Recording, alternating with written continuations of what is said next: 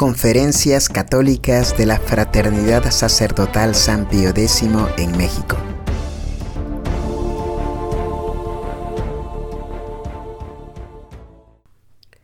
Hola a todos, esto es Conferencias de la Fraternidad Sacerdotal San Pío X y hoy les presentamos la segunda parte de la conferencia sobre el amor conyugal.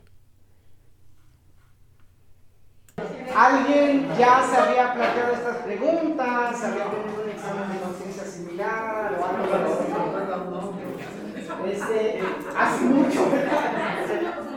Bien, ¿alguien conocía, vamos a decir, la mitad de estas preguntas ya se las había hecho? ¿La otra mitad son nuevas? ¿Todas son más o menos nuevas? La mayoría. ¿Qué, ¿Qué porcentaje de O sea, de 100%, ¿cuántas de estas preguntas ya se las habían hecho ustedes? Bueno, algunas ya son relacionadas con el tema, ¿no? De la práctica pasada. Claro, Ay, claro. sobre todo con nuestra tarea. Exacto. Ay, qué bueno, la señora se acordó porque tenemos tarea. Siempre las habíamos hecho, pero, pero no tan a detalle. O sea, ustedes están muy desarrollados y ya se desarrolla, te hace pensar muchas cosas que pasan uno desapercibidas. Así, así es, exactamente. Entonces, miren, ¿por, ¿por qué iniciamos con esto? Pues es sin duda una continuación y sobre todo lo vi como una aplicación práctica, práctica de las cosas que nosotros estamos viendo en la charla anterior, ¿verdad? Porque en la charla anterior como que dijimos, bueno, estos son los principales puntos, ¿no? Los grandes principios que tienen que ir dirigiendo eh, el amor conyugal que tiene que haber en las familias. En la hojita que ustedes están recibiendo, hasta el número 4 fue el que nosotros vimos en la charla anterior, ¿verdad? Lo hice muy chiquito porque si no, no me cabía. Y a partir de ahora vamos a ir de la 4 en adelante. Y esas hojas que ustedes recibieron son como la aplicación práctica, ¿no? Algo que nos va a ayudar mucho. Después fíjense que también un sacerdote desarrolló un examen de conciencia para eh, los padres de familia. El padre la madre de familia. Y yo pienso que es algo práctico, algo que ayuda mucho, ¿no? Pero bueno, aprender el amor, la caridad hacia lo que cónyuge, hacia el esposo.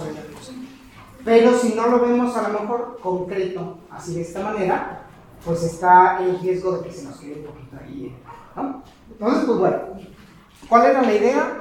Que ustedes vieran cuántas de estas cosas ya las habían pensado antes y cuáles no. No era la idea que los escribieran aquí, por supuesto, un examen de conciencia. Pero esto les puede ayudar mucho, ¿no? Para que sea el mismo previo, el examen de conciencia previo a la confesión, y pues ustedes vayan viendo todas estas aplicaciones y reflexionando. Eso me parece muy importante. Sí, bueno, muchas de, de las preguntas vienen del pecado original, ¿no, padre? De un egoísmo. Exactamente. De un orgullo que tenemos, ¿no? de, de un egoísmo que a lo mejor eh, pues vemos cómo tiene sus consecuencias en el matrimonio y que justamente en el matrimonio tiende la vida eh, de pareja a ir eliminando ese egoísmo eso nos puede ayudar mucho y ver sobre todo también a lo mejor hay unas, lo admito, tres o cuatro preguntas que siempre resultan como muy difíciles de cumplir, ¿no? Pero la mayoría no son tan difíciles, ¿verdad? No tenemos nosotros que asustarnos. La, la charla pasada vimos eso. No, no es nada como muy, muy extraordinario. Algunas sí, lo admito. Pero otras sí son cosas que con una buena intención se pueden ir cumpliendo día a día, ¿no? En la, en la vida de pareja, en la vida del matrimonio, ¿no? Me parece bien, bien interesante. Bien, ¿tuvieron alguna duda de a qué se refería alguna de estas preguntas? ¿O más o menos son suficientemente claras, digamos, ¿no? Lo que pasa es que uno entra en la rutina semanal y esa rutina se hace Ah, constante. es muy importante, sí, lo Se hace constante. Exactamente. Lo que debe hacer uno es romper la rutina, Ah, Exactamente, dedicarse uno como matrimonio exactamente. un día, A- especialmente a, a reflexionar sobre eso. ca- caminar, Sí. caminar. No es necesario ir al mejor restaurante, Claro, exactamente. ir a caminar y tomar un helado y sacar, comenzar a sacar este tipo de cosas. Exactamente, totalmente de acuerdo. No sé, es algo muy al alcance de todos, salirse al parquecito de ahí enfrente o lo que sea, y comenzar juntos a reflexionar en esta cosa. Anteriormente, anteriormente, lo que hacía uno los domingos, irse a Chapultepec, Claro, hacer unas tortas de caldo o de sopa y vámonos. exactamente. Y Así estar como- allá, Como, como hicimos en el paseo. Estuvo medio lejos, ¿no? Y es lo que hacía eso, Exactamente, sí. romper la rutina. Exactamente. Y, y esa, no esa rutina de ocupaciones que pues nos impide justamente de dar más tiempo a todo esto.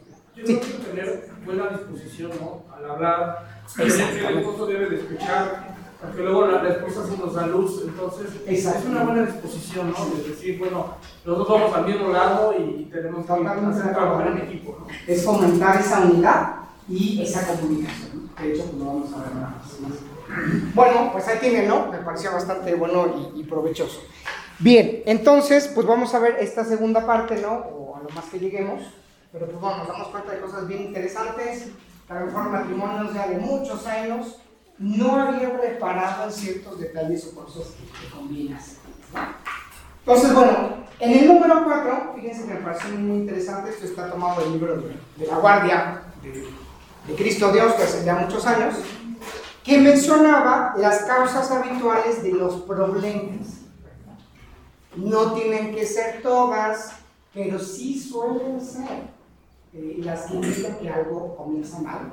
Primero la pareja y después también la familia. Descuido de la vida espiritual, cultivo del egoísmo, ¿no? Es decir, de los propios intereses, la búsqueda de la propia cosa por encima de todo lo demás. Cultivo de la soberbia, es decir, el apego desordenado del propio pensamiento, de la propia voluntad, por encima del bien común de la familia. Entonces, eso lo tenemos como causa de grandes eh, problemas en la pareja y también en la familia. Y el último, que es en el que me gustaría como más detenerme, es que a veces es la negligencia en fomentar la caridad la que va debilitando mucho la relación. Porque ya los esposos llegan un momento donde dicen, bueno, es que ya mutuamente somos insoportables, ya llegamos a un momento donde no es posible la comunicación, donde no es posible la caridad, donde no es posible nada, ¿no? Y se asusta. Y normalmente nos damos cuenta que fue por alguna de estas cosas. A veces el simple descuido de fomentar esa caridad, pues es el que lleva a situaciones muy, extremas y muy. ¿no? Que como dijimos la vez anterior, no hay nada que no se pueda solucionar, pero sí es como que bien, bien interesante. ¿no? Bueno, y antes de desarrollar los aspectos de esta, de esta caridad, conclusión así práctica, pues bueno, una nota que me pareció muy importante. La obra entera de la educación de los hijos dependerá casi por completo de en casa esté este buen ambiente, de que esté esta caridad entre los esposos, esta mente de armonía, de unidad. Y eso va a hacer, no, no que la educación sea todo felicidad y fácil, pero va a evitar los principales peligros graves en la educación. Entonces, que los hijos no encuentren la atención, el cariño y lo que necesitan en su casa es habitualmente lo principal y más grave que les lleva a buscar cosas más empobrecidas. Entonces, pues saber que esto va a tener una consecuencia directa en la educación. Su descuido implicará necesariamente graves problemas y o consecuencias en la educación. O como, como muy importante, ¿no? Decir, bueno, ah, lo primero en la educación es conocer la edad de los hijos, su temperamento, este, el método, tal libro. Y lo primero es que los papás se quieran. Lo primero es que los hijos sientan que los papás lo quieren. Porque como vamos a hablar de amor a Dios y de amor de Dios, si los papás no son capaces de tener cariño a sus hijos, y los hijos no son capaces de sentirlo. Entonces, mucho cuidado. Está en juego también la educación con esto. Y por más que haya papás excelentes, bien formados, este, pues de buena doctrina, buenos principios, y si no se tienen esa calidad en casa, los hijos no creen nada. Mira, este, sí que me está diciendo mi papá y mamá. No, pero no se quieren, se pelean todo el tiempo, ni se hablan, ¿no? Y entonces hay que tener muchísimo cuidado, ¿no? Entonces sí, naturalmente los hijos aprenderán el amor a Dios, del amor que se tienen los papás entre ellos y del amor que reciben y tienen con ellos. Entonces esto es bien, bien importante. Y aquí vamos a tener una serie de puntitos. Traté de que fueran como lo más prácticos posible, ¿no? Vienen de varios de los autores mencionados, en la bibliografía y están en completa unión con la hojita que yo les acabo de dar, ¿verdad? Entonces, pues la idea nada más es desarrollar eh, quizás los más importantes y que eso pues nos, nos ayude, ¿no? Bueno, entonces, ¿qué podemos hacer en la práctica para fomentar esa caridad entre los esposos. ¿Qué consiste en la práctica y, qué debemos hacer? Pues primero que nada, como también lo mencionaba Lógica, la oración y el sacrificio por el otro. Hay una obligación estricta y grave de cada uno de ustedes de hacer algo por la santificación y por la vida espiritual del otro cónyuge. Y, muchas veces como que no, no nos damos cuenta, decimos, bueno, ya nos casamos, ¿no? Ya recibimos el sacramento del matrimonio y de ahí vendrán todas las gracias que necesitamos. Y este padre, ya tengo suficiente con mi vida espiritual. Este, resulta que también tengo que interesarme por la vida espiritual de. Pues por supuesto. Porque si no, ¿qué cosa en común va a haber? Si hago mi por mi santificación, por mis virtudes y por mi santidad. Y que mi esposo o esposa, Dios lo bendiga. Este, que Dios lo ayude y sus hijos recen por él. Pues empezamos mal, ¿verdad? Porque no estamos cumpliendo con uno de los principales deberes dentro de la Entonces, fíjense, es algo muy, muy práctico, ¿no? Es algo muy concreto. ¿Qué oraciones realizan ustedes habitualmente por su esposo o por su esposa? ¿Qué sacrificios realizan con el mismo fin? ¿Han logrado que esposo o esposa vayan a misa, se confiesen, no han invitado a algún retiro, a una procesión? ¿Qué han hecho realmente para ayudar la vida espiritual de su No me responden, pero la idea es que nosotros veamos que allí hay algo que es el inicio de esa vida conyugal, de esa vida de unión y de caridad que viene. Bien. ¿Sería pecado que alguien no hiciera nada por la vida espiritual del cónyuge? Sí. Sí. Sin la menor duda, este, no hay que dudarlo. Y a lo mejor en nuestro examen de conciencia pues, no nos habíamos dado mucho cuenta de eso. Pero si yo no hice absolutamente nada para que mi esposo o esposa estén en gracia, reciban los sacramentos, eh, se arrepientan, hagan retiro, lo que sea, estén. Grave, puede llegar a ser grave si es un tiempo muy prolongado ustedes tienen 10 años de matrimonio y en 5, en 3, nunca han rezado por su esposo o esposa, ni tratado de ayudarle en su vida espiritual, y bueno, tenemos un problema. Entonces, pues esto es importantísimo. Riesgo a evitar la demasiada insistencia en la vida espiritual. Entonces, bueno, es su esposo, sí, pero no es su hijo ni son ustedes mismos. Entonces no van a estar todo el tiempo, ya te compraste, ya fuiste acomodar, ya fuiste ejercicio, tu ejercicio y no No, evidentemente eso no es ¿no? Tiene que ser un equilibrio, ¿no? Pero, pero tiene que haber algo. Ah, padre, la vida espiritual es algo tan personal que pues yo dejo que mi cónyuge haga lo que quiera, ¿no? Para que sea libre, para que sea este, verdadero. No, hay que ayudarle, invitarlo, proponerle algo, rezar con él ofrecer algo espiritual por su vida. Y si cumpliéramos bien esto, la verdad que se solucionarían tantas cosas, ¿no? habiendo esa unidad en la vida espiritual. Entonces, bueno, algo ahí, tiene algunos puntitos para que ustedes lo reflexionen. ¿Alguna duda de esto? Creo que es como bastante claro. Sí.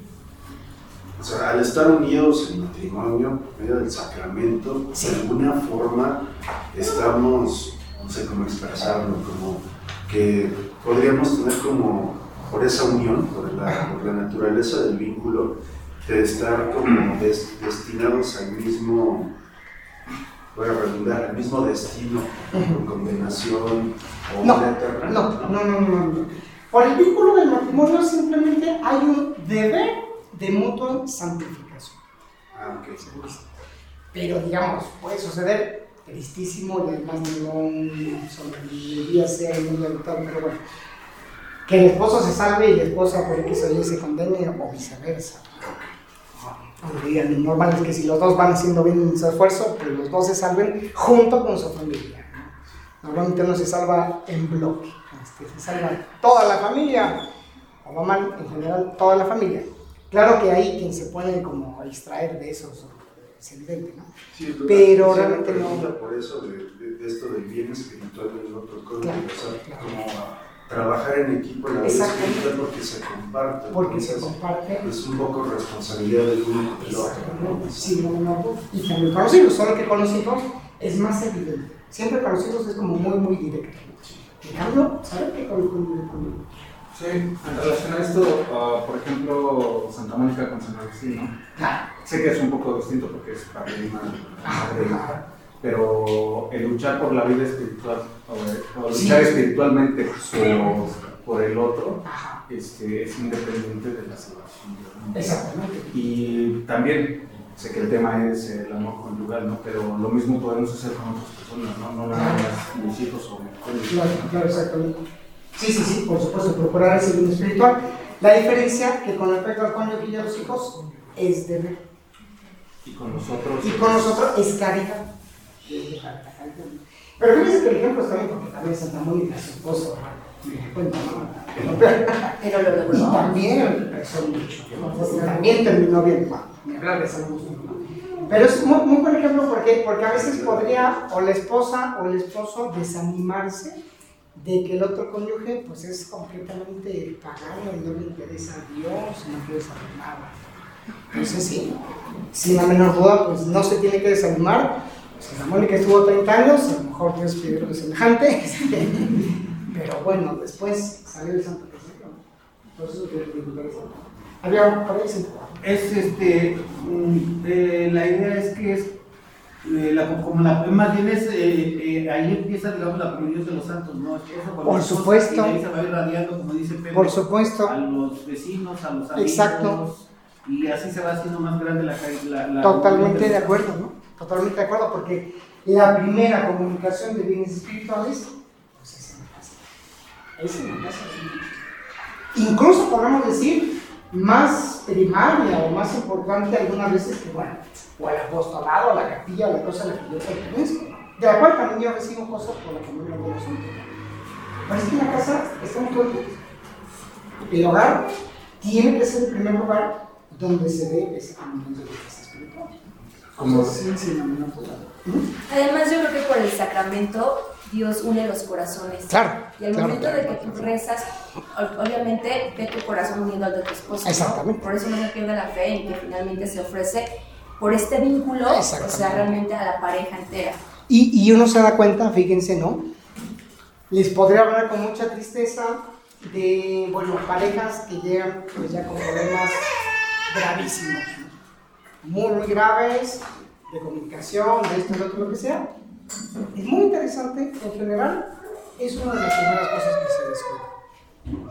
Es una de las primeras cosas que falló, ¿no? Hagan el experimento y con parejas a lo mejor cercanas a ustedes que estén muy mal, nada más así como pregunta, bueno, está bien, tienen un problema gravísimo, están a punto de separarse del divorcio, y rezas tú por la otra persona, has ofrecido algo, has pedido por él, son de las primeras cosas que el demonio va a buscar quitar, ¿no? ¿Por qué? Porque ya sin rezar por él, pues obviamente ya todo lo demás se va a ir como perdiendo también. Entonces, pues ahí lo, importante al revés, ¿no? La, la aplicación contraria, digamos. Entonces, pues por eso lo ponemos así como algo, pues, esencial y, primero, digamos, ¿no? Que todo lo, Que todo demás se da al mismo tiempo, pero si algo como bien, bien importante, pues que a veces, como decían por ahí, la rutina misma, pues nos va haciendo olvidar, ¿no? Bueno, no, ya es mi esposo, ya nos casamos, ya que Dios lo, ayude, ¿no? Y no, estamos con un deber real por esa, por esa vida. ¿Cómo nos damos cuenta cuando empieza la vida espiritual ya individual y termina la vida espiritual conyugal?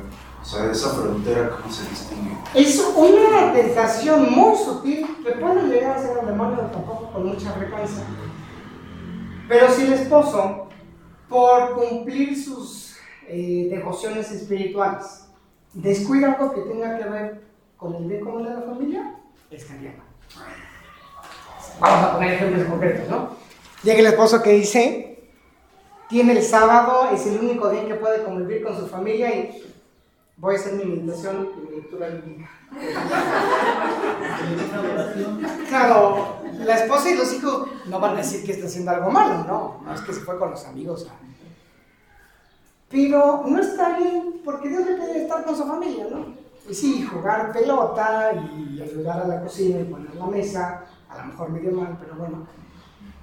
Y es lo que le está pidiendo nuestro Señor para santificar con vida. Entonces, si el cumplimiento del deber espiritual va en contradicción con el bien de la familia, ya. Y la esposa podría decir lo mismo, ¿no? Y sí, ahorita los niños están llorando de hambre y toda la ropa está sucia y el perro anda haciendo cosas por ahí. Ah, no. Primer viernes de mes voy a hacer mi rosario. No, el Sagrado Corazón de Jesús no va a estar contento, ¿no? Me decía, Ahí está, ¿por qué? Porque ese es un medio principal de santificación. Y las otras devociones ayudan al primero. La lectura espiritual tiene que ayudar a que el esposo cumpla con la esposa y con los hijos. El rosario tiene que ayudar a la esposa a que cumpla con los hijos y con su esposo y con la casa. Entonces, les parecerá curioso, pero las madres de familia rezan para lavar bien los platos, lavar bien la ropa. ¿Sí? Puede parecer, nunca lo había pensado. No, padre, yo rezo por mi, mi conversión. Sí, pero su santificación principal está cumpliendo sus deberes como madre de familia. El esposo le reza a San José para obedecer bien y soportar al jefe medio insoportable que tiene en el trabajo. Porque ese es su medio principal de santificación. ¿no? Es muy curioso, ¿no? A lo mejor no no lo piensa, ¿no? Pero los sacerdotes, pues es igual, ¿no? El breviario, la vida espiritual, la lectura, el estudio. Es para cumplir bien el apostolado. Siempre es lo mismo. Es la unión de la vida espiritual con el ejercicio concreto de la caridad. Entonces, como que eso nos pone ahí ¿no? Sí. Padre, hace tiempo yo vi una película que se llama Cuarto de Guerra. Ajá. Es cristiana, pero o sea, es muy importante en eso. O sea, una familia que está como dice, a punto de separarse y una señora mayor les dice, pues, ¿cuántos veces has rezado por tu esposo? Y entonces es, o sea, si tiene la oportunidad de Ana, es, es cristiana, pero uno la puede este, como que aplicar. ¿no? aplicar todo eso. Hay, hay un documental muy interesante que yo les recomiendo muchísimo y si se animan y va creciendo en el grupo de matrimonio lo podríamos ver en conjunto que se llama El mejor de Gana. Es un documental español de cinco o seis historias reales que hablan justamente de eso, ¿no?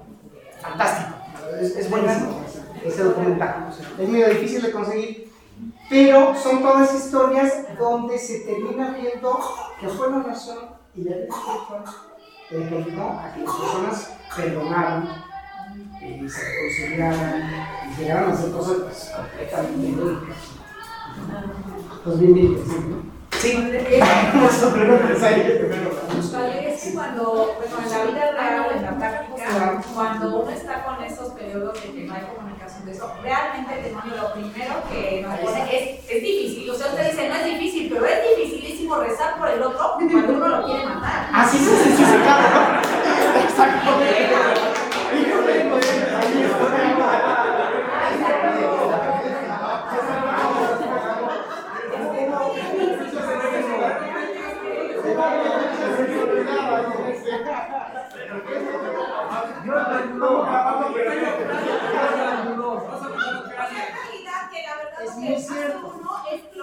Verdad Es lo que muy hace cierto. uno es lo que o ayúdalo, es de verdad un acto heroico cuando estamos en esos momentos. Exactamente. Ahora vemos, claro, es muy difícil, sin la menor duda, pero es justamente algo que va a solucionar gran parte. Pero en ese momento le dice los niños, reza por tu padre. Reza por mí y por tu papá. Ahí Hace muchos años nos decían que para fomentar el amor conyugal, obviamente, como usted dice, después de haber cumplido el deber de Estado, que era importante que los esposos tuvieran salidas a solos, ir a cenar. Totalmente de acuerdo. O sea, para fomentar esa comunicación, esa Totalmente de acuerdo, ¿no? La comunicación y los gustos e intereses en común. Totalmente de acuerdo. De hecho, viene un poquito ahí más adelante. ¿Por qué? Porque es otra cosa concreta, o sea, puntual que no se puede ver. Y cuando se ve que con otra persona hay mucho en común, primero lo espiritual, pero después eso también que es humano, pero lícito, pues se fomenta muchísimo. Y, y- y van, van disminuyendo las ilusiones que hace el demonio con respecto a los problemas. Eso es muy importante. o sea, hay mucho de ilusión y de que pensar que la otra persona es todo defecto y todo mal. No es cierto. Y con esas cosas en común, pues menor duda que ayuda mucho. Pero padre, luego, después de muchos años con la monotonía, Ajá. sí es bueno salir a un lado, solo, lo que quieras. Luego no tienes ni de qué hablar. Claro, si no hablas claro, de los hijos, claro, ya de qué hablamos, del súper, los precios, es difícil. Exactamente. Que ya no hay ese equilibrio. Exactamente. Exacto. Y muy interesante porque matrimonios así que yo he conocido de muchísimos años y muy edificantes, es una de las cosas que tienen más afianzado. Se quedan charlando y charlando de cosas y de la vida y de lo que sea por muchísimo tiempo. Y es po- poco a poco ir fomentando esto. Pues fíjense qué, qué importante es todo esto. Híjole, y esto acabamos en el primero. Este, pero bueno, vamos a tratar de que lo que se pueda. Pero está muy bien, ¿no? Qué bueno que van a salir esas preguntas, porque son cosas reales, prácticas en el día que van a ayudar muchísimo todo. Todo. Otro segundo consejo es una estima y respeto por el otro cónyuge, que implica como consecuencia un trato amable. Les voy a hacer una pequeña pregunta que se encuentra ahí, pero díganme cuántas veces se la han hecho. ¿Cuándo han pensado, no dijimos lo que sí, pero a lo mejor ya lo pensaron, en lo que tuvo, a lo que tuvo que renunciar a otro cónyuge para estar con usted? Muy interesante, muy interesante. A veces no, no, no lo pensamos, ¿no? Tuvo que renunciar a su propia familia, es lo más probable, ¿no? Eh, tuvo que renunciar a cumplir algún sueño. Yo me he topado con muchas familias, ¿no? Que resulta que el papá o la mamá quería cumplir algún sueño, no sé, de visitar algo, de hacer algo. Y renunciaron a eso por la familia, ¿no? Y no se están quejando, hicieron con gusto. Pero cuando se piensa en lo que hizo la otra persona, este, pues miren, ni que hablar, algunas veces tuvieron que renunciar de su país. Porque si no, pregúntale ahí. Damos un ejemplo por ahí. Y eso muestra el interés que está poniendo la persona por la otra persona. Fue capaz de renunciar a tanto. En la vida es muy interesante porque pasa lo mismo con los compañeros, ¿no? Ah, si llega a haber alguna tentación con un compañero, ¿y qué cosas tuvo que hacer para estar aquí al lado conmigo? En su trabajo, su familia, su país, todo. Por entregarse a nuestros ah, bueno. Y eso es muy importante porque, porque eso va a llevar a que nosotros, primero que nada, fíjense qué, qué sencillo, ¿no? Tengamos respeto por el otro cónyuge. Decir, cuidado, mi esposo y mi esposa hicieron un montón por estar aquí soportándome este, y aguantando los hijos que también son medio insoportables y renunciaron a mucho. Y son cosas que uno en general como que no se detiene a pensar. Pero hagan lista ustedes, ¿no? ¿A qué cosas tuvo que renunciar la otra persona por estar ahí con ustedes? Y les eligió a ustedes. Puedo haber elegido a otras personas. Puedo haber elegido mejor. Pero eso engendra que se desestima ese respeto y esto en particular fomenta mucho un trato amable y un trato correspondiente. Fíjense muy bien, ¿cómo tratan ustedes a las personas que más respetan? ¿No? A las personas que, es amablemente. Con amabilidad, con, con, con una seriedad, con un trato reverente, no. Si ahorita va cruzándose por ahí un obispo, nuestros obispos, ¿cómo los saludan? ¿Cómo platican con él? ¿Cómo? Primero se tenían miedo y nervios, seguro. Pero después tienen una estima, una reverencia, un respeto y un trato, pues, Ahora sacerdote, sale espontáneo. Y tiene que ser una cosa muy semejante con el esposo con el esposo. Porque fíjense muy bien, si no pienso en todo lo que tiene que hacer y tuvo que hacer, si no le tengo en esa estima, fácilmente comienzo a burlarme, a faltarle al respeto, y cuando no lo muy grave, pues es ya un desprecio absoluto. O sea, si voy dejando todo ese tac, tac, tac, puedo llegar a cosa muy, grave. Entonces, hay que tener un respeto, una estima, una reverencia que es completa, perfectamente compatible eh, con la misma caridad. Y de nuevo, siempre ponemos el ejemplo pues, de las familias ya límite, ¿no? Cuando está toda la cosa mal. ¿Qué es lo que menos hay? Si ya se llegó al nivel de decir injurias a la otra persona, de despreciarla, de faltarle al respeto, entonces, ¡pum! Ya pasamos este límite y esto por mucho. Eh, pero, padre, bueno, yo, yo estoy pensando así, eh, eso no se logra por nuestras propias fuerzas, ¿no? O sea, Ah, seguro, seguro. En No, no, no, no, no, no. En la familia, Seguro. eso no se logra.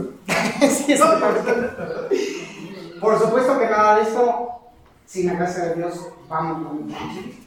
Pero aquí me gustaría ver que también hay una parte de, de- de- esfuerzo propio. ¿no? El tratar de tener esa reverencia, ese respeto, esa estima, también va de parte de uno. Y ese conjunto con el se Pero bueno, es otro aspecto que, que es muy interesante, que es muy, muy importante este, y que nunca se debe de dejar. ¿Por qué? Porque en el día a día puede haber pequeñas burlas, pequeñas faltas de respeto, pequeños desprecios y tratos que los chicos van bien. No dicen cosas como que y mamá no, no anda perfectamente bien. Y que se van aumentando y que se van aumentando y que se van aumentando. Y eso enfría la caridad. Eso disminuye evidentemente. Si yo no respeto al otro, ¿qué me importa su vida espiritual? ¿no? Si soy capaz de ofenderle y decirle groserías, que se salve, no se salve, y ya está. ¿Ven cómo está todo bien? Entonces, por eso es muy, muy importante cuidar cada uno de estos detalles.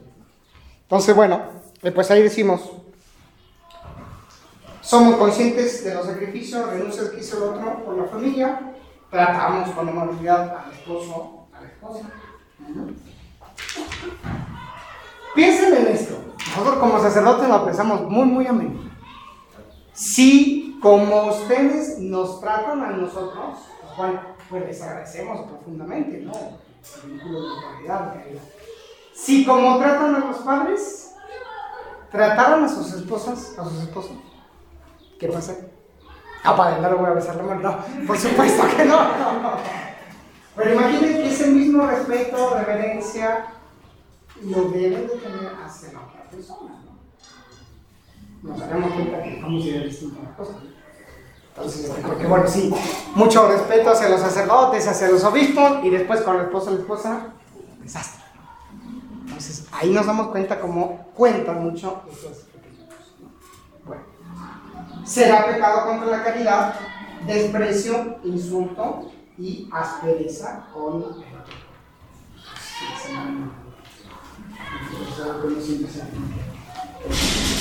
Y los chicos ven eso y realmente es lo que se les queda ahí marcado, cómo se tratan papá y mamá, cómo tienen esa unión, rezan juntos, no rezan juntos, cómo se tratan y los chicos están absorbiendo todo eso. Y después cuando ellos hagan una familia, pues instintivamente van a hacer más o menos lo mismo, ¿no? Entonces es muy, muy, muy importante. Bueno, otro punto práctico, concreto, pero bien, ¿no? Bien. Em, ¿Dudas, más o menos? Digo, si no, avancemos despacito, pero mejor avanzar bien en esto para este, no se nos. Y además tiene una pues, más, fácil, ¿no? Bueno, Quizás, porque si no, no vamos a terminar nunca, eh, vamos a unir el punto D con el punto E. Sinceridad, y lo que decíamos hace ratito, fundamental, la comunicación profunda y verdadera. Que tiene que ser sincera. Me salto un poquito el D, porque está incluido en el E, vamos a decir. Por prácticas. Lo comunicación sincera y honesta, por supuesto. Entonces, la comunicación continua, mutua, es la base de la convivencia y de la caridad. Entonces, no comienza la caridad con esos grados tan extraordinarios de dar mi vida por el otro cónyuge y de ser heroico y de besar cuando tengo problemas. Comienza diciéndole buenos días. Comienza despidiéndose cuando se van ustedes de casa. Comienza ofreciéndole el salero si, está muy lejos de, alguien. Y con esas pequeñas cosas que van mostrando la estima que tenemos a Y entonces, bueno, el siguiente grado de todo esto, pues es que, que tenga que haber una verdadera comunicación. Tienen que ser capaces ustedes, pues, entablar una conversación. A ver, porque cuando son novios son capaces de hablar horas y horas y horas. Y después resulta que de caso cambió la persona, este, ahora habla otro idioma. Porque ahora está diario. No, pero a veces los novios también diario, diario se están hablando, este, se están mandando mensajitos y todo, ¿no? Y los papás dicen, bueno, pero ¿qué tanto? Pueden decir, si todavía no tienen ni familia ni hijos, este, ¿de qué tanto pueden hablar? ¿Es la novedad. Es la novedad. Esta es la novedad. Bueno, parece muy gracioso, ¿no? Pero es algo muy real. Y después, ¿qué sucede en el matrimonio? Voy a estar con esa persona el resto de la vida. Tienen que haber muchísimas cosas en común que nos lleven a platicar de eso, a conocer la vida de la otra persona, a contar la vida de la otra persona, y eso va fomentando que haya una relación de la comunicación muy profunda. Y si un esposo no es capaz de comentar, dedicar todas las cosas con la esposa, viceversa, pues sabemos que vamos a tener el inicio de graves, graves cosas. Cuidado, es verdad que hay en general más bien varones que, bueno, no es que les salga una conversación así este, espontáneamente entonces, pobrecita, la esposa sufre mucho, ¿no? ¿Y cómo te fue el trabajo? Bien. Bueno, pero ¿cómo va el proyecto? Pues me decía, mejor. ¿Y tu jefe cómo te está tratando? Muy mal. Y la esposa así como... ¿Los quieres matar? Y, el esposo dice, pero pues si yo le dije todo lo que ¿cuál fue el problema? ¿No? Y, o, y claro, al revés también, el esposo le pregunta pues, oye, ¿cómo te fui con él? No, mira que estaba despertando y me después me pasó, pero solo el teléfono. Y el esposo también dice, nada más quería que me dijera bien o mal, evidentemente, mutuamente están esperando otro. Bueno, normal, hay que seamos realistas, los hombres siempre van a ser hombres, las mujeres siempre van a ser mujeres. Pero tiene que salir esa comunicación, tiene que salir porque apenas se empieza a perder, entonces nosotros pues comenzamos a tener problemas graves. De nuevo, siempre ponemos el ejemplo de dos cosas que ya están así al borde del desastre. Normalmente no se habla. No se van a dirigir la palabra, puede pasar así días, semanas, meses, incluso años, por increíble que nos parece. ¿no? Sin hablar. Entonces, vamos contando cositas no rezan mutuamente, ¿verdad? No tienen estima por el otro y no se comunican. ¿Se dan cuenta? Es todo lo contrario de lo que a decir. Y no se comunican. Cuidado, después hay una cita, si no me equivoco es San Alfonso María de Liborio que la menciona en alguno de sus tratados. No es posible dejar de hablar indefinidamente a alguien sin que haya un pecado grave. Es un pecado grave. Dejarle de hablar indefinidamente a otra persona. ¿Por qué? Fíjense que lo explica el santo. Dice, porque es imposible dejar de hablarle a alguien por un tiempo enorme, indeterminado, sin que haya una verdadera falta de caridad. Sin que haya una falta de caridad íntegra que se manifiesta por dejar de hablar a la. No es una cuestión de tiempo, a veces sí, puede haber problemas y que convenga que mejor dejen hablar, no sé, por una semana, una cosa muy temporal. A veces entre los hijos también, o entre otra persona, está muy bien. Pero entre los esposos, y que esta falta de comunicación se prolongue muchísimo, es evidente que apaga completamente la calidad que tiene que haber Entonces es muy, muy importante. Eh, y por eso se lo puse, no hay como, como cita. Por otro lado, las clásicas. Ah, ¿sí lo puse? Creo que sí lo puse. Ah, obstáculos habituales a vencer. Padre, es que yo sí quiero hablar con mi esposa, yo sí quiero hablar con mi esposo, pero no tenemos tiempo. El trabajo, los hijos, los apostolados, por supuesto. Padre, no tenemos tiempo. ¿Qué respondieron ustedes? Tienen razón. Por supuesto que no tienen tiempo. Es normal, bendito sea que no tiene tiempo, ¿no? Pues que no se la pasan sin hacer nada. Pero cuando uno no tiene tiempo para algo, hay que hacerlo. Hay que buscarlo. Hay que renunciar a otra cosa y lo van a encontrar. Si esperan terminar de cumplir sus obligaciones personales y en casa para tener tiempo para conversar con su esposo y esposa, no van a tener Si lo tienen que hacer, como también para la oración, ¿no? Ah, para mi rosario todos los días, pues no tengo tiempo. Pues no lo va a tener nunca. Lo tienen que hacer, tienen que hacer un alto a otras actividades menos importantes y decir, bueno, eso es mi rosario, ya después, ahora sí. Y con la comunicación con las parejas es un poco lo mismo. Ay, no tenemos tiempo. Tienen que hacerse, ¿no? Ya hay un hermano mayorcito, ni modo, te quedas ahí a la noche, cuidas a los chicos y vamos a, a pasear. ¿no?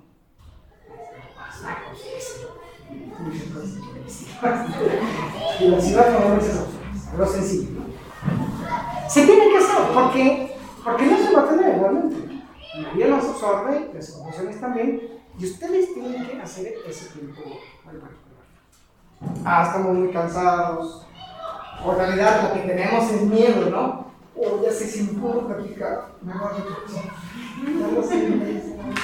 Y si te digo que venimos a tomar un café, ahí va a salir esto. Bueno, pues mejor que salga ahí, no después, mucho más ¿no?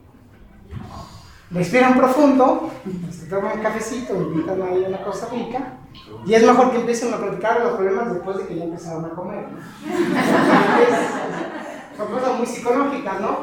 Un problema es algo, es psicología básica. Un problema grave se trata, en medida de lo posible, a las primeras horas del día, los primeros días de la semana, si puede ser después de una comidita o algo más simpático, pues es obvio, ¿no? Que como seres humanos vamos a estar más dispuestos. Pero ustedes tendrían un problema grave que hablar con su esposo o esposa un viernes a la noche en que hay ayuno y abstinencia, la otra persona tiene hambre y todos los problemas de la semana acumulados, pues es obvio que va a explotar. Si puede esperar, a veces no puede esperar, trátenlo el lunes, tempranito, antes de ir al trabajo. Ay, que le mandaron una suspensión, la tengo, pero bueno, que ahí está. bueno, va a tener todo el trabajo para que se calme y todo, ¿no? Pero lo dicen el viernes a la noche, lo dicen en un momento inadecuado, y puede haberlo como de imprudencia. Háganlo todo, háganlo todo. Cuando Monseñor Williamson tenía que echar a alguien del seminario, se lo traía a caminar. Entonces, cada que lo veíamos caminar con la vida. Bueno, era su técnica, y lo hacía temprano, después del desayuno. ¿no? Como el Señor iba, tocaba la habitación, ah, un poquito, ¿no? Y se iba caminando, porque caminando también psicológicamente uno va a evitar ¿no? que haya la confrontación. Son pequeños tips, muy prácticos, pero pónganlos a prueba. Entonces tienen que hacer algo caminando, díganme cosas graves, díganme cosas fuertes. Y para mí. y van a ver que es un poquito más. Mientras se rasura, ¿no? Ni siquiera. Ah, bueno, eso está perfecto. No, pues ya digo de que. viene muy mal la cosa, ¿no? O de que también lo uso para ustedes. Pero bueno, son cosas que, que ayudan, ¿no? Parecen cosas muy tontas, pero a la larga se suman. Entonces, ahí está. Tiene que haber esa comunicación. Y esa comunicación es lo que permite la compasión. Si el esposo o la esposa se comunican sus problemas solamente por correo electrónico por mensaje, va. Ah, me dijo que se siente muy mal y que no sé qué. Y lo ven ustedes en el celular. O ni lo o nada más lo dejan visto, o no les va a causar a ustedes compasión. Pero si frente a ustedes está alguien llorando, que ven claramente triste, nace humanamente un interés por ese problema, por hacer algo. Por eso es, es algo fundamental la comunicación. Y ahorita la tecnología la está destruyendo. La comunicación humana la está destruyendo. Porque ahorita, en un mensaje, yo no siento compasión y yo me enojo, no lo respondo, le pongo caritas y ya está. No, no, hay que hablar, mostrar una cosa. Y bueno, entonces ya yo digo, ah, pobre, realmente está sufriendo, hay una empatía, ¿no? Hay una mutua compasión. Y bueno, yo digo, bueno, ahí está, ahí vamos. Entonces, por eso está tan importante esta cuestión de, de- de la comunicación. Entonces, ¿qué hacen ustedes en concreto? Pregúntense, ¿de qué manera en sus vidas reales y concretas están fomentando esa comunicación con otra cosa, con? Propónganse una vez a la semana, como decía aquí hace ratito, ¿no? O salir o practicar algo sin que estén los chicos, ¿no? Porque esa convivencia es distinta. Este, Esa convivencia es distinta. Pues propónganse platicar y se cuentan sus cosas y su vida, que cada día sería lo ideal. O bien un momentito, ¿no? Bueno, llegaron ya el esposo de la cena, los chicos ya se fueron a dormir, hicieron la tarea, cenaron y se quedaron ustedes. Cinco, diez minutos, ¿no? Bueno, ¿cómo anduvo el día? ¿La cosa va bien, va mal? ¿Cómo estás? ¿Cómo te sientes?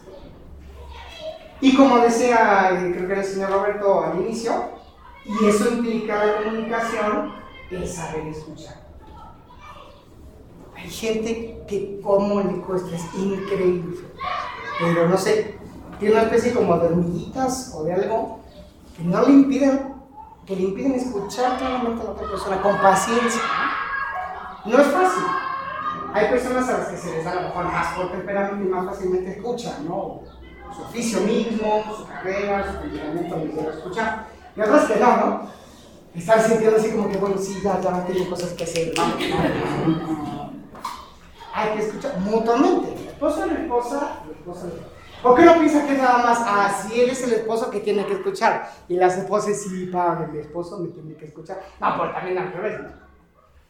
Porque el esposo también quiere decirles que anda mal la fábrica, eh, que el gobernador, que la política, que el auto, que el diésel subió. Y la esposa entonces dice, "Ay, no importa, ya no voy a solucionar eso. No soy presidente de México. Es mutuo, ¿no? Porque el esposo, esas cosas son importantes. Y que el dólar sube y baja, y que ahorita los autos están más caros, y que la edificación subió, y que los materiales no sé qué, ¿no? También son cosas importantes para el papá, ¿no? Y la esposa, sin fingir, bueno, que, que muestra un poquito el interés, ¿no? Ay, ¿qué pasó con tu jefe? El proyecto, a lo mejor no entiende nada de ingeniería o cosas, ¿no? Tal. O a lo mejor sí, buenísimo. Todos tienen algo más en común. Pero que muestre ese interés. Y el esposo, pues sí, ¿qué creen? Para el esposo es interesante la marca del aceite de cocina, es interesante el color de las toallas, es interesante que el piso ya se está este, levantando, es interesante que hay unas croquetas más baratas que otras para el perro, pero esas cosas son muy interesantes. Y el hombre dice, ay, croquetas para el perro. Pero si ahorita hay guerra en Ucrania y Rusia. Bueno, está bien, Dios sabe a cada uno. Sí, le toca al papá pues estar previendo, ¿no? Si hay guerra, bueno, vemos un poquito qué hacemos, ¿no? Pero que hay ese mutuo interés. Entonces pregúntense, ¿cuándo fue la última vez que tranquilamente pues ustedes se sentaron a conversar y a dialogar con la pareja? Entonces, pues eso lo soluciona. Bueno, aquí me detengo algo más, y le pregunto algo, eso es ¿no? Son de las cosas más, más especiales que cada uno debe de comentarse. Insisto en que nos referimos a la comunicación entre los esposos, porque no, no cuenta que ah, nos juntamos con otros familiares, con otros amigos. Eso está fantástico también. Pero no se va a dar esa comunicación entre los esposos. Es muy, muy importante. ¿no? ¿Alguna otra cosa más por ahí? ¿Pregunta? Sí. Eh, Respecto a la comunicación, con el tiempo hay veces que hay temas y uno sabe que cuando se toca ese tema siempre va a haber problemas y va Claro. intentado de mil maneras. Claro. Ahí sería una, una falta de comunicación que ya no tocarlo o es un signo de prudencia o de todas Bueno, maneras. yo diría que depende un poquito de qué. Es prudencia si realmente no es algo esencial al bien común de la familia. Ajá. Es decir, voy a poner un ejemplo muy tonto, ¿no? Pero para mostrar un poquito la idea. Si yo que hablando de fútbol, mi esposo me va a América día de hoy, ay, Guadalajara. Sí, no voy a hablar de eso, ¿por qué? Porque no importa. El bien común de la familia no está en juego por partidos de fútbol y no me interesa. Ahora, pero si es de los permisos que hay que dar a los hijos gratis, si es de la asistencia necesaria, indispensable, y hay que tocarlo porque hay que tocarlo. Hay que ver el momento, me ser no diga cómo, pero hacer esa distinción, porque si realmente no importa para el común de la familia, será completa y recomendable prudencia y no. Sí, recordarle la infancia, la familia, el esposo, no sé qué, es un tema delicado y complicado. No hace falta al principio para, para bien común. A lo mejor no, no le tocamos. Si algún día lo quiere tocar, está bien. Entonces, esa sería un poco la distinción que se hace. Pero sí me importa mucho, es algo más bien secundario, si por prudencia mejor está, no tocamos ese tema. Sí, Sí, también yo pienso que no es bueno tocar temas delicados cuando uno mismo no está dispuesto a resolverlos. Cuando nada más la intención es pelear. Ah, bueno, no, segurísimo, segurísimo. Porque ahí ya, ya, ya hay una mala intención desde el piso, ¿no? Ya así como que, ah, yo sé que esto me molesta, yo sé que esto es lo otro. Bueno, como no puedo hacer ninguna otra cosa, ¡pah! Saco esto. ¿no? Claro, eso ya, ya hay además una mala intención de ti. No, porque cuando no digo nada. no. Bueno, ¿Algo más por ahí? Muy importante, platiquen con sus esposos, con sus esposas. Ya escoge el súper. Ahora le voy a invitar los tacos. Buenísimo, Ay, no, buenísimo, buenísimo. Mucha tarea, ¿no? Mucha Compró mal el solo. Sí, sí, sí, ¿verdad? Este, invita a unos tacos. Ah, que lo traigan ahí, que lo traigan.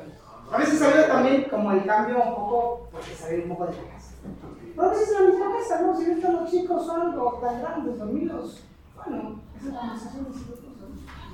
Y en ese sentido, pues yo diría, aquí lo, lo, lo pusimos como, no sé si lo quité, bueno. Ah, no, eh, lo puse hasta el final, pero lo, lo unimos, es el C del número 6. Las actividades y los gustos comunes, porque también tienen que ver con la comunicación. Y eso lo mencionaron hace que me parece esencialísimo. ¿Qué actividad en común, qué gusto en común tienen con su esposo o con su esposa? ¿O les gusta la misma música, o la misma comida, o el mismo deporte, o los mismos lugares, o los mismos instrumentos musicales? Algo tiene que haber en común. Si se casaron, ¿con quién se casaron? Algo hay en común. No, padre, pues nada. A menos la fe, no, menos soy tradicionalista los dos. Algo tiene que haber. Y eso es muy importante porque es parte de esta convivencia que se comunicación. Tienen que ser capaces de hacer cosas en común que los dos disfruten, no necesariamente sobrenaturales, pero sí humanas que van a terminar uniendo los corazones. Este, eh, no sé si a los dos les gusta la parte deportiva, si les gusta la parte musical, visitar museos, ir a los parques, ir las mascotas, los juegos, ¿no? Los juegos son buenísimos, ¿no? Si no, pues, pero qué sé yo, todas esas cosas parecen como, ay, a poco eso va a saber mi matrimonio. Podría ser el inicio de restablecer esa unión que se va a fracturar.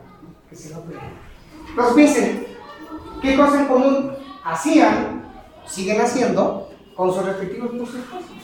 Y de nuevo, en el caso de nuestra hipotética familia desastrosa, nos damos cuenta que nada más en común. Si no se hablan, ¿qué van a hacer en? Ah, hacer el súper. Por eso a veces es complicado, pero bueno, igual. Cosas realmente materiales, humanas, somos seres humanos, no somos solo alma, también tenemos un cuerpo, que, que uno. Puede haber muchos aspectos, pues sí, gustos un poco distintos. Bueno, este, sí, al esposo, no sé, le gustan este, cosas más extremas, normalmente los varones porque hacer cosas más en la moto, en la bici, hacemos cosas así. Y de esposa, no, arréglate, ¿no? Bueno, pero, pero puede haber otras muchas actividades que sí se puedan realizar en común con toda la familia y van a ayudar a los que son igual, igual de entonces, por eso dice el final, final, ¿qué actividades armas se disfrutan y se realizan mutuamente en la Padre. Sí. Una pregunta. ¿Es pecado lo contrario? ¿A qué me refiero? Vamos a llevar la situación al otro extremo. Soy súper fan de hacer feliz a mi esposa, la llevo a pasear, le hago cariñitos, estamos en la iglesia, en donde sea y la esposa súper, súper cariñoso en todo momento. Y resulta que si mi esposa llegara a aparecer primero, yo no me. Así se lo externo a la gente, ¿no? O sea, vamos, mi esposa es maravillosa, es la mejor persona, eh, es todo para mí. No es pecado. Ah, ok, ok, ok, ya entendiste. que pudiéramos ir así como boom en el otro extremo. En el otro camino. Sí, porque hablamos de las. Fíjese que es, muy sencillo este. Muy contento, ¿no? Con fantástico. Donde tenemos que, en qué momento y en qué punto el desorden, es muy, muy claro y muy concreto. Muy puntual cómo evitar el. Que, que no es una situación muy habitual, así puede, decir. Mientras siempre ese amor y esa calidad por la otra persona, por otro cónyuge, esté por debajo del amor a Dios. Del amor a Dios. Si por complacer a la esposa se deja de ir a misa, se deja de rezar, se deja de hacer prácticas piadosas, se hace un pecado por complacer a otra persona, ahí comenzó el deseo. Ahí comenzó realmente, no digo idolatría, pero sí un afecto, pues. Ah, es que a mi esposa le gusta tal cosa, pero a veces lo mismo no va, no importa. Yo la amo, la quiero por sobre todas las cosas. Porque ahí ya estamos con algo que no se puede ¿Qué es el amor? Pero si está el amor a Dios y después está el amor a la esposa, a los hijos, bueno, es lo que tiene que ser. Es lo que tiene que ser. Entonces, es claramente eso lo que manifestaría el desorden. Lo que ya muestra que no, no, bueno, si la quiere, pero la quiere demasiado porque pone en juego cosas de Dios, eh, está dispuesto a pecar para agradarle y eso no sé. Pero si no es así, ah, no, pues súper bien, ¿no? Adelante, no hay problema. No, sé si más o menos. Porque es algo muy, muy concreto, porque no dice, ay, una esposa que diga, creo que amo demasiado a mi esposa. ¿Por qué lo dice? simplemente siente así mucho cariño, algo, este, va a faltar a mí, se le cabe estar solo sale por complacerlo, siempre no, no, no, jamás. Bueno, entonces, quiere mucho. Pero es puntualmente eso Y lo mismo se aplicaría para los hijos. Por supuesto. Amarás a Dios sobre todas sobre las cosas. Todas Entonces la mamá, ay padre, creo que amo mucho a mi hijo y porque no lo corrijo, porque no me interesa su vida espiritual, porque estoy dispuesto a ofender a Dios o algo, y ahí estaría mal. El hijo está bajo de Dios. Entonces, claramente sí. Bueno, ¿algo más que tengamos por ahí? Pues, todo esto es de tarea, ¿no? Lo tienen que hacer para la Que la prioridad es la familia, el esposo, Dios ¿cómo puede uno o sea, tener la madre? No es tan fácil. Se hace muy difícil, pero yo diría, híjole, eso sí es, es bien complicado. No suele ser muy común, pero se podría dar que alguien pues esté amando a su familia ya más que a Dios, o sea, se ve. Y hay que ir de a poco, ¿por qué? Porque bueno, el amor a la familia es bueno, aquí por ahí, pero siempre tiene que estar ahí, sometido a Dios. Y yo diría que lo que he visto que ayuda, las prácticas de piedad, iniciar con algunas emociones, o sea, poco a poco incentivar el fervor, poco a poco incentivar la vida espiritual. Donde se va mostrando que pues, Dios está encima. Poco a poco. Una oración, una estampita, que se inicie con una misa, un misterio del rosario, pero poco a poco, estudiando prácticas de devoción, cosas espirituales. Ya después una lectura, ya después la confesión y ya que sean los deberes espirituales que los trabajan sin dejar el jerarquía es el primer lugar. Pero bueno, no es tan común, no es tan común, pero pues se puede llegar.